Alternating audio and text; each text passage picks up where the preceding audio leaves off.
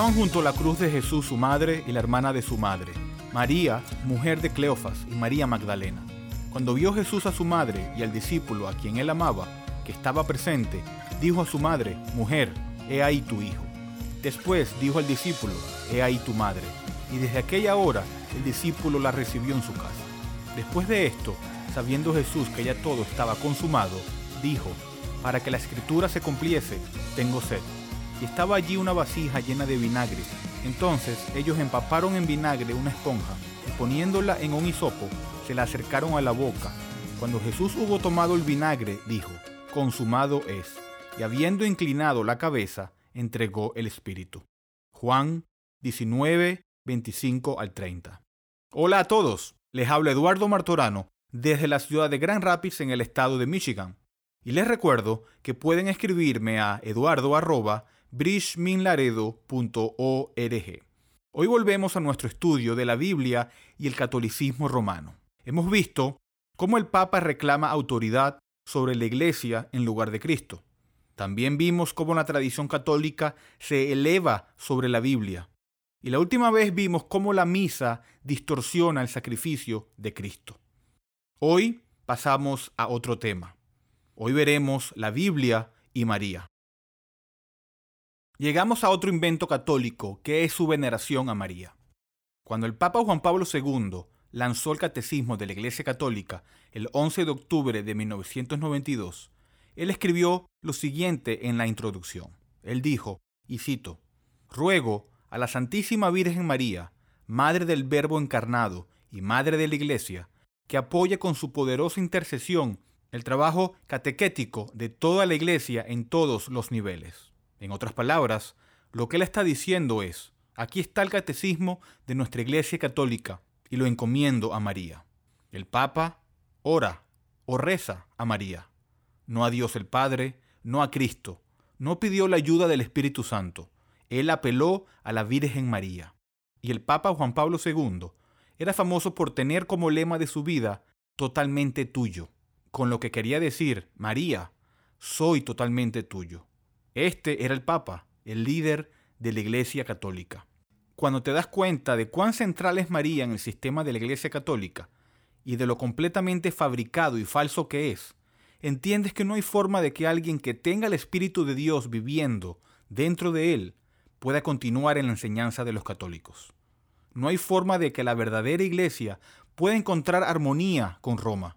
Y no hay forma de que un cristiano se refiera a un católico practicante como hermano o hermana en Cristo, porque estas cosas no pueden reconciliarse. Los católicos practicantes no son nuestros hermanos y hermanas en Cristo.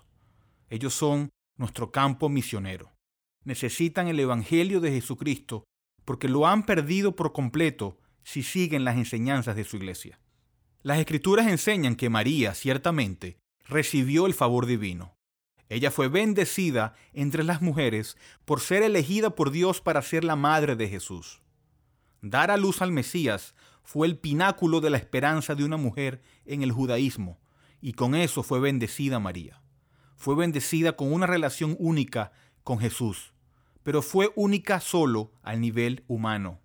No le dio un lugar especial en la salvación como enseñan los católicos. Los católicos distorsionan su papel para decir que ella distribuye el favor divino. No es solo que ella recibió el favor de Dios. Ahora ella es mediadora de las bendiciones de Dios para el mundo, según la enseñanza católica. Los católicos romanos enseñan una serie de cosas sobre María para exaltarla, y lo primero que dicen es que María no tiene pecado. El párrafo 411 del Catecismo Católico dice, y cito, Ella ha sido la que, la primera y de una manera única, se benefició de la victoria sobre el pecado alcanzada por Cristo. Fue preservada de toda mancha de pecado original, y durante toda su vida terrenal por una gracia especial de Dios, no cometió ninguna clase de pecado. Párrafo 493 dice, Los padres de la tradición oriental llaman a la Madre de Dios la Toda Santa. La celebran como inmune de toda mancha de pecado y como plasmada y hecha una nueva criatura por el Espíritu Santo. Por la gracia de Dios, María ha permanecido pura de todo pecado personal a lo largo de toda su vida. En otras palabras, ella no nació como pecadora y nunca pecó durante toda su vida. Ella fue completamente preservada de cualquier pecado por naturaleza o por acción o por elección. Párrafo 508 dice, de la descendencia de Eva, Dios eligió a la Virgen María para ser la madre de su Hijo. Ella, llena de gracia, es el fruto más excelente de la redención. Desde el primer instante de su concepción, fue totalmente preservada de la mancha del pecado original y permaneció pura de todo pecado personal a lo largo de toda su vida. En 1854, el Papa Pío IX emitió una encíclica papal titulada Inefabilis Deus, que en español quiere decir Dios inefable, y que definió la supuesta Inmaculada Concepción de María. Cuando los católicos usan el término concepción inmaculada, no están hablando de la concepción de Jesús, sino de la concepción de María. Párrafo 491 del Catecismo Católico dice, a lo largo de los siglos, la Iglesia ha tomado conciencia de que María, llena de gracia, por Dios había sido redimida desde su concepción. Es lo que confiesa el dogma de la Inmaculada Concepción, proclamado en 1854 por el Papa Pío IX. La bienaventurada Virgen María fue preservada inmune de toda la mancha de pecado original en el primer instante de su concepción, por singular gracia y privilegio de Dios omnipotente, en atención a los méritos de Jesucristo, Salvador del género humano. En otras palabras, María no heredó el pecado que todos hemos heredado de Adán. Declararon esta doctrina en 1854. Eso es 1750 años después del cierre del canon bíblico. ¿No crees que si la Biblia enseñara esto, alguien lo habría encontrado y lo habría declarado como doctrina sin esperar 1800 años para hacerlo? Esto es completamente falso, como se muestra simplemente por la línea de tiempo con la que lo hacen. En segundo lugar, los católicos enseñan que María es una virgen perpetua. Párrafo 499 dice.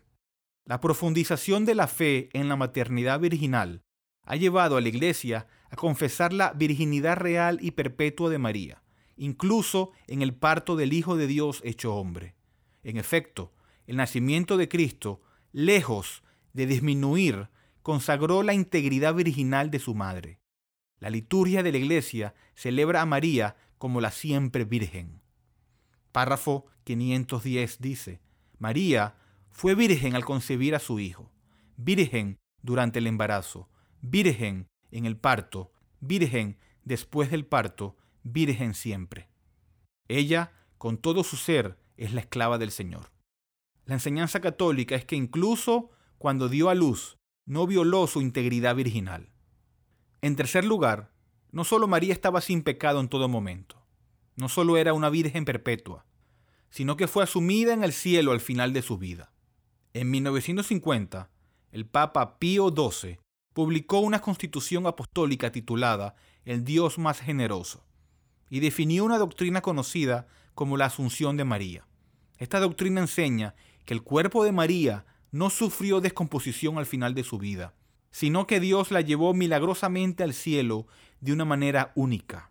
Párrafo 974 dice, La Santísima Virgen María, cumplido el curso de su vida terrenal, fue llevada en cuerpo y alma a la gloria del cielo, en donde ella participa ya en la gloria de la resurrección de su Hijo, anticipando la resurrección de todos los miembros de su cuerpo. ¿Qué más dicen los católicos sobre María?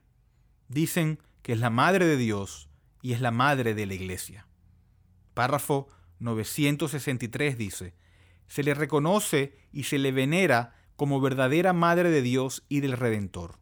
Más aún, es verdaderamente la Madre de los miembros de Cristo, porque colaboró con su amor a que nacieran en la iglesia los creyentes, miembros de aquella cabeza, María, Madre de Cristo, Madre de la iglesia. Cuando un creyente tiene un problema, o una lucha, o una dificultad en la vida, cuando está al borde de la muerte, ¿a quién acuden los católicos? ellos van a la Virgen María. Ellos voltean hacia ella en todos sus peligros y necesidades. Párrafo 975 dice, Creemos que la Santísima Madre de Dios, Madre de la Iglesia, continúa en el cielo, ejercitando su oficio materno con respecto a los miembros de Cristo. Dicen que María está allí en el cielo, cuidando de ti. Párrafo 964 dice, Allí, por voluntad de Dios, estuvo de pie. Sufrió intensamente con su Hijo y se unió a su sacrificio con corazón de madre que, llena de amor, daba amorosamente su consentimiento a la inmolación de su Hijo como víctima que ella había engendrado. Lo que dicen es que María compartió los sufrimientos redentores de Cristo cuando estaba parada cerca de la cruz mirándolo sufrir. Párrafo 968 dice, pero su papel con relación a la Iglesia y a toda la humanidad va aún más lejos. Colaboró de manera totalmente singular a la obra del Salvador por su obediencia, su fe, esperanza y ardiente amor, para restablecer la vida sobrenatural de los hombres. Por esta razón es nuestra Madre en el orden de la gracia. Párrafo 969. Esta maternidad de María perdura sin cesar en la economía de la gracia. Desde el consentimiento que dio fielmente en la Anunciación y que mantuvo sin vacilar al pie de la cruz, hasta la realización plena y definida de todos los escogidos, en efecto, con su asunción a los cielos, no abandonó su misión salvadora, sino que continúa procurándonos, con su múltiple intercesión, los dones de la salvación eterna. Por eso, la Santísima Virgen es invocada en la Iglesia con los títulos de abogada, auxiliadora, socorro, mediadora. Pero ¿a quién llama la Escritura el abogado? Al Señor Jesucristo. ¿A quién llama la Escritura el ayudante? Sino al Espíritu Santo. La Iglesia Católica toma estos títulos que se les atribuyen a los miembros de la Trinidad y los aplica a María. Esto es una blasfemia del tipo más grande y vil. Se les enseña a llamar a María a la hora de su muerte, a confiar sus almas a María. Y el catecismo lo explica en el párrafo 2677. Y sé que son muchas citas del catecismo católico, pero mi intención es presentar la enseñanza católica lo mejor posible. Párrafo 2677 dice, Ruega por nosotros pecadores, ahora y en la hora de nuestra muerte. Pidiendo a María que ruegue por nosotros, nos reconocemos pecadores y nos dirigimos a la Madre de la Misericordia, a la Toda Santa. Nos ponemos en sus manos, ahora, en el hoy de nuestras vidas, y nuestra confianza se ensancha para entregarle desde ahora la hora de nuestra muerte, que esté presente en esa hora, como estuvo en la muerte en cruz de su Hijo, y que en la hora de nuestro tránsito nos acoja como Madre nuestra para conducirnos a su Hijo Jesús, al paraíso. Aquellos que confían su alma a María en la hora de su muerte, se encontrarán en la condenación eterna. Hay un nombre dado a los hombres por el cual debemos decir, y ese nombre no es María, es el Señor Jesucristo. Jesús dijo, yo soy el camino, la verdad y la vida. Nadie viene al Padre sino por mí. Si intentas ir al cielo a través de María, encontrarás que la puerta está cerrada. María es una mujer a quien la Iglesia Católica ha exaltado por encima de cualquier otro ser creado y le ha asignado atributos, títulos, poderes que en las Escrituras pertenecen solo a Dios. A ella, la Iglesia Católica ha erigido estatuas, santuarios, iglesias, catedrales y basílicas. Para ella, la iglesia llama a todos los fieles levantar sus oraciones, peticiones y alabanzas. En otras palabras, la adoran como si fuera Dios. Roma distingue entre la adoración que se le da a Dios, que lleva un término latino llamado latria, versus la adoración o la veneración que le dan a María, que lleva un término latino conocido como hiperdulia. Pero es una distinción sin diferencia. Si te postras ante una estatua de María y la besas, si le rezas, si la llamas abogada, ayudante, mediadora, si la llamas en la hora de la muerte y le confías tu alma, ella entonces es tu Dios, sin importar qué término uses. Le dan el honor que solo le pertenece a Dios. Es el peor de los pecados. Dios dijo en Éxodo 20, versículos 3 al 5, No tendrás dioses ajenos delante de mí. No te harás imagen, ni ninguna semejanza de lo que esté arriba en el cielo, ni abajo en la tierra, ni en las aguas debajo de la tierra. No te inclinarás a ellas, ni las honrarás, porque yo soy Jehová tu Dios, fuerte, celoso. Dios no trata la ligera esta elevación que la Iglesia Católica le da a María. Él no comparte su gloria con los demás. Y en última instancia, esta es la razón por la cual la idolatría a María es el mayor de los pecados, porque es una afrenta a un Dios santo que es celoso de su propia gloria. Dirige la atención del que realmente es alto y exaltado a un producto de la imaginación demoníaca. Pero, ¿qué pensó Jesús acerca de María en su ministerio terrenal? Miremos dos pasajes en el libro de Lucas. Primero, Lucas 8, desde el versículo 19 dice, Entonces su madre y sus hermanos vinieron a él, pero no podían llegar hasta él por causa de la multitud. Y se le avisó, diciendo, Tu madre y tus hermanos están fuera y quieren verte.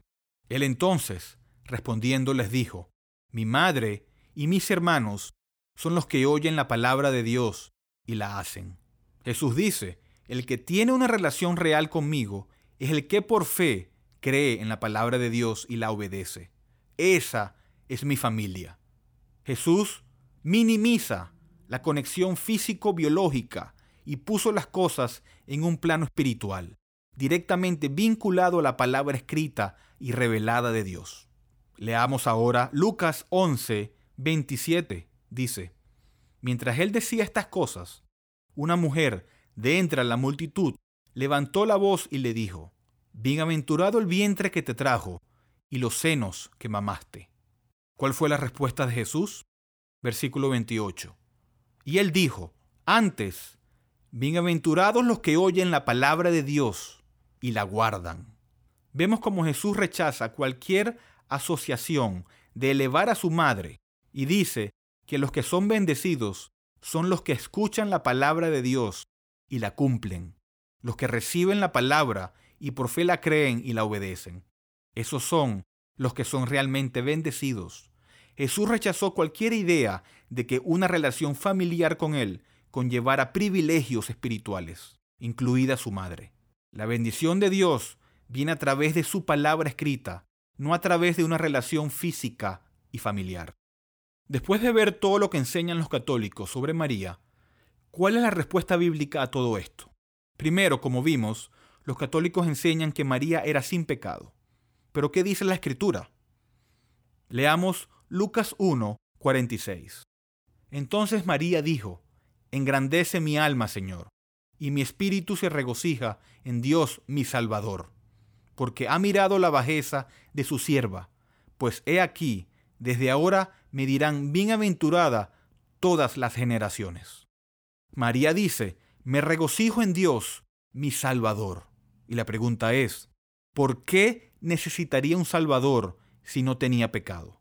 Necesitaba un Salvador porque era pecadora. Y al llamar a Dios su Salvador, María reconoce su propio pecado y eso es consistente con el resto de la Biblia.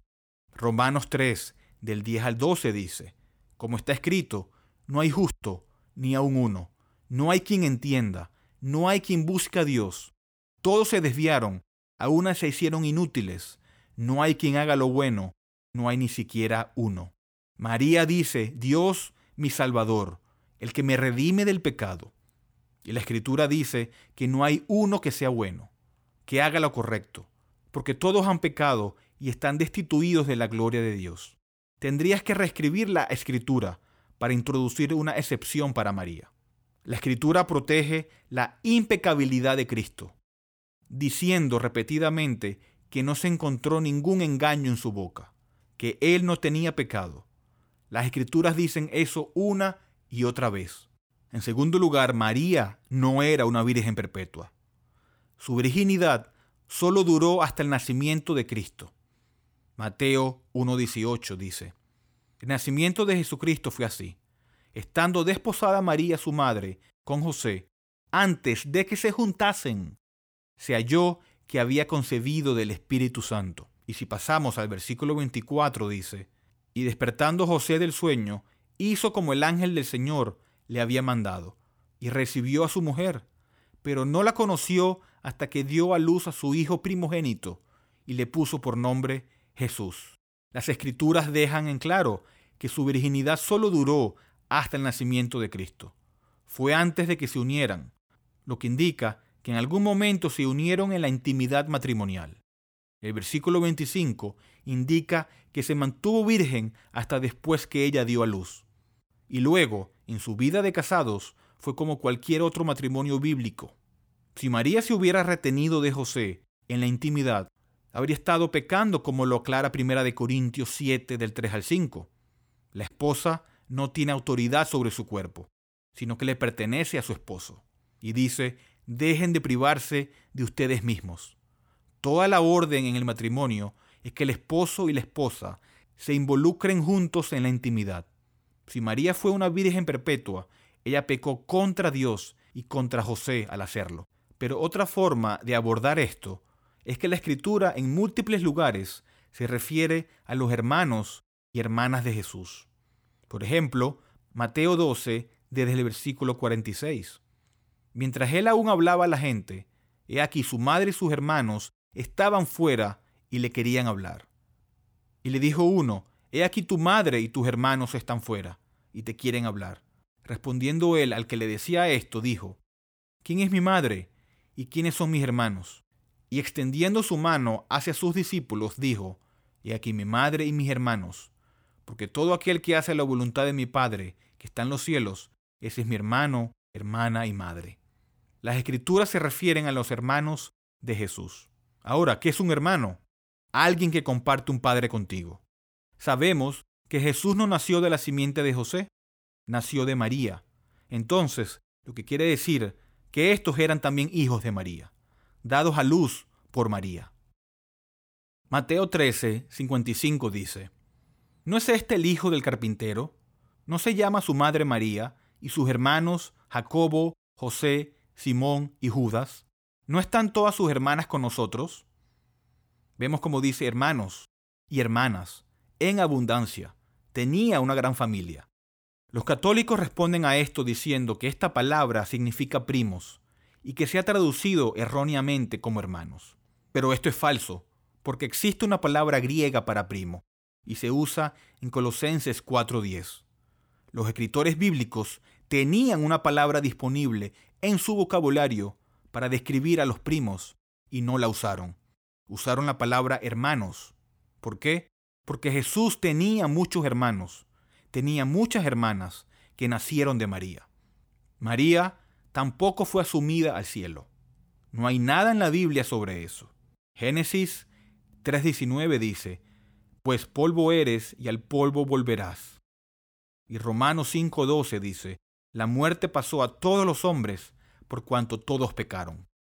Las escrituras dicen que los creyentes están esperando la resurrección de su cuerpo, y María está esperando la resurrección al igual que el resto de nosotros, al igual que todos los santos que mueren. Esta es una fabricación completa. En 1950 inventaron esto, diciendo que era algo que siempre habían creído, pero el nivel de engaño y las mentiras y la tergiversación de los textos bíblicos son espantosos. Declaran un dogma en 1950 de que María fue asumida en el cielo y dicen que eso es lo que siempre han creído. Pero, ¿por qué no lo dijeron antes? Es porque lo están inventando. Y cuando inventas doctrinas, entonces son falsas. Y cuando un llamado sistema de salvación se basa en lo que es falso, es una salvación falsa. Lo que significa que no es ninguna salvación y que todavía están en sus pecados destinados a la perdición a menos que se arrepientan y abandonen todo esto. María tampoco es la madre de Dios y tampoco es la madre de la iglesia. Cristo, en su naturaleza humana, no tenía padre. José era su padre legal, pero no su padre biológico. De manera similar, su naturaleza divina no tenía madre. Cada uno de ustedes vino a través de su madre. María ciertamente no era la madre de la deidad en el sentido de la naturaleza divina de Cristo. Ella dio a luz a su naturaleza humana. Las escrituras cuando se refieren a María la llaman la madre de Jesús, nunca la madre de Dios. María tampoco es la madre de la iglesia. Ella no tuvo nada que ver con tu salvación o la mía. Ella es parte de la iglesia. Ella no tuvo nada que ver con nuestra regeneración. Ella no tuvo nada que ver con nuestra redención. Hechos 1, 12 dice, Entonces volvieron a Jerusalén desde el monte que se le llama del Olivar, el cual está cerca de Jerusalén, camino a un día de reposo. Y entrados, subieron al aposento alto, donde moraron Pedro y Jacobo, Juan, Andrés, Felipe, Tomás, Bartolomé, Mateo, Jacobo, hijo de Alfeo, Simón el celote y Judas, hermano de Jacobo. Todos estos perseveraban unánimes en oración y ruego, con las mujeres, y con María, la madre de Jesús, y con sus hermanos. María está allí como parte del cuerpo de creyentes, no sobre ellos. No le están rezando, no la están buscando, no la están adorando y besando sus pies. Ella está allí como parte de la iglesia, no como la madre de la iglesia. María tampoco es la mediadora con Cristo. Primera de Timoteo 2.5 dice, porque hay un solo Dios y un solo mediador entre Dios y los hombres, Jesucristo hombre. Hay un solo mediador, no dos. María tampoco oye ninguna de las oraciones que se le hacen. En Juan 14, 13 y 14 dice Jesús, y todo lo que pidiereis al Padre en mi nombre, lo haré, para que el Padre sea glorificado en el Hijo. Si algo pidiereis en mi nombre, yo lo haré. Aquí vemos una invitación de Cristo a que vayan directamente a Él. Y Él dice, orar en su nombre, solo en su nombre, no en nombre de su madre, no en nombre de María. María no puede cumplir el papel de redentor o de alguien que responde la oración. Hechos 4:12 dice, al hablar de Cristo, no hay salvación en nadie más, porque no hay otro nombre debajo del cielo que sea dado a los hombres por el cual seamos salvos. Es un error de proporciones infinitas para el catolicismo sugerir que María compartió los sufrimientos de Cristo. ¿Sufrió María mientras veía a su hijo ser crucificado? Claro, ella sin lugar a duda sufrió en su corazón. Fue doloroso para ella ver que el que había nutrido desde su nacimiento moría de esa manera. Pero tenemos que tener una clara distinción entre los sufrimientos de María y los sufrimientos de Cristo. El sufrimiento de María fue de compasión, ya que su Hijo humano fue crucificado. Pero cuando hablamos de los sufrimientos de Cristo, no tiene nada que ver con eso. El sufrimiento de María al ver a Jesús en la cruz no tiene nada que ver con la naturaleza completamente única del sacrificio de Cristo en la cruz. ¿Qué estaba haciendo Jesús en la cruz? No estaba sufriendo compasión. Estaba sufriendo la ira de Dios derramada sobre él por los pecados de todos los que alguna vez creerían en él. No hay comparación con eso. Pero, por una hábil confusión de términos, la Iglesia Católica dice que María sufrió en la cruz. Piénsalo de esta manera. Podrías estar junto a alguien que está sufriendo en una cama de hospital por el dolor del cáncer y sientes simpatía y te duele el corazón estar allí mirándolo, pero no estás experimentando el mismo dolor. Tienes un dolor emocional, pero no estás pasando por el dolor físico de la misma manera que ellos. En un grado mucho más infinito, cuando Cristo estaba sufriendo la ira de Dios en la cruz, María no tuvo parte en eso y por lo tanto no tuvo parte en lo que propiamente se llama los sufrimientos de Cristo. Los católicos enseñan a su gente a rezarle a María, y esto sucede repetidamente millones de veces al día. ¿Qué significa eso?